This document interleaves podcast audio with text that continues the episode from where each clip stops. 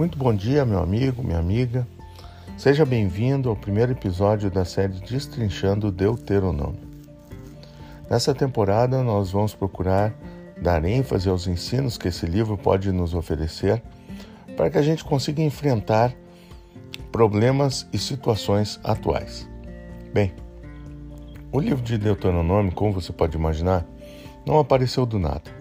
Ele é resultado de uma longa jornada do povo de Israel.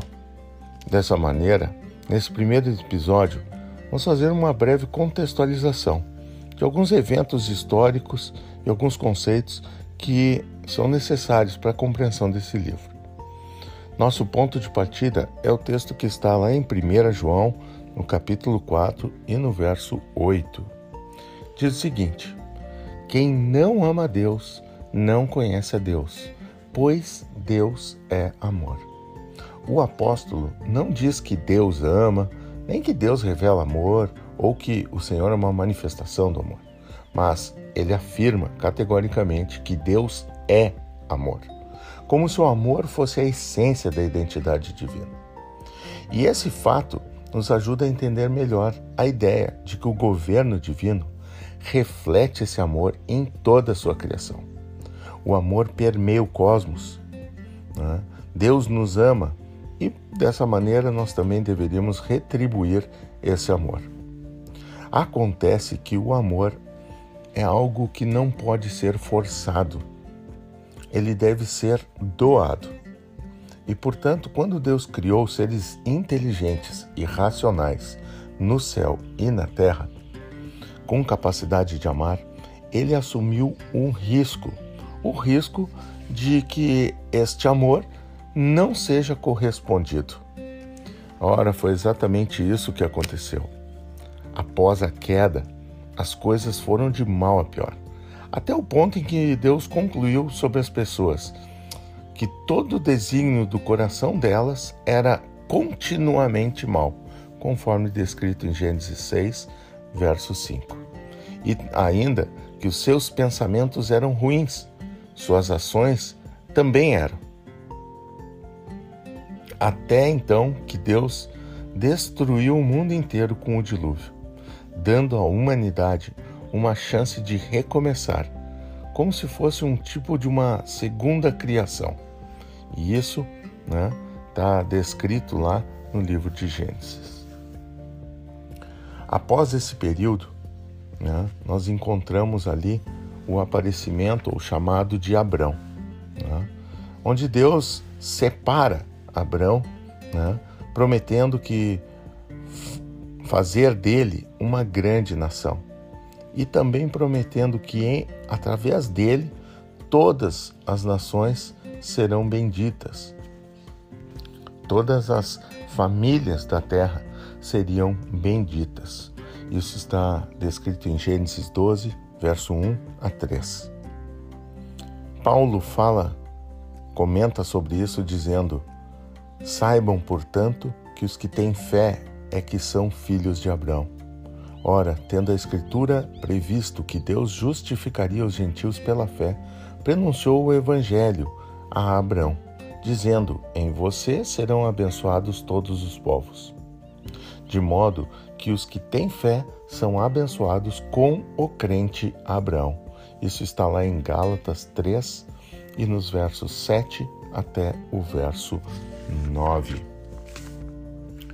Bueno, depois dessa sequência, dessa aliança que Deus fez com Abraão, nós vamos chegamos até o Sinai, o Êxodo e tudo que envolveu desde o sangue do batente da porta até o drama do Mar Vermelho impressionaram aquelas pessoas que saíram do Egito.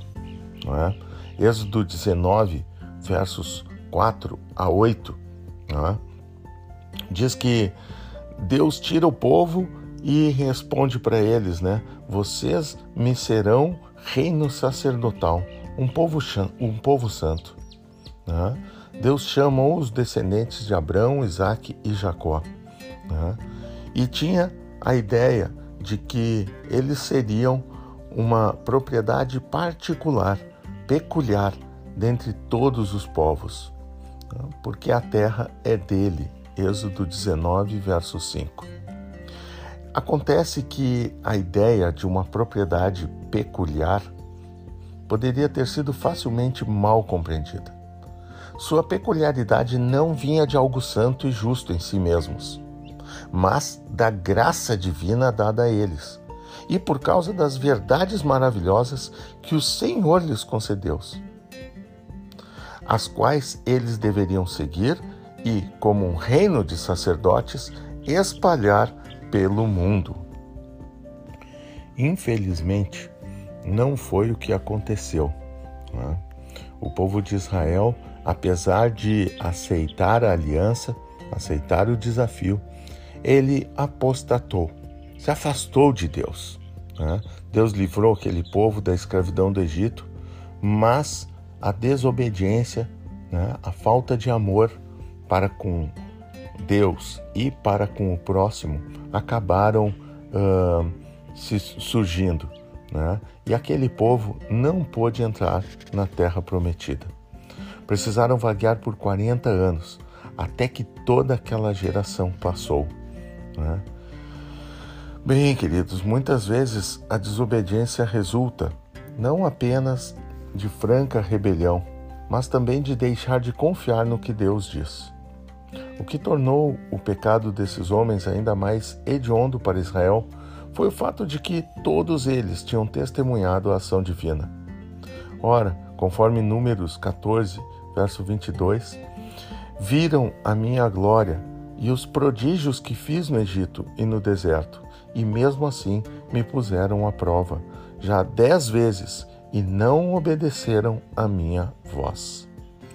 Veja que, apesar da promessa de Deus de que eles teriam sucesso na empreitada, né, o povo acabou não confiando e não acreditando nas promessas de Deus.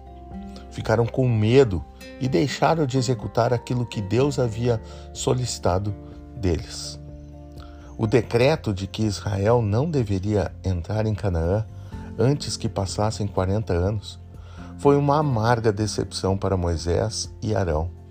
Caleb e Josué também. No entanto, sem murmurar, eles aceitaram a decisão divina. Mas aqueles que reclamavam da maneira de Deus lidar com eles e que diziam que retornariam para o Egito, choraram e lamentaram profundamente quando as bênçãos que desprezaram lhes foram tiradas. Veja como é uma uma confusão de ideias aí, pois eles queriam as bênçãos, mas não queriam o trabalho, o esforço, né?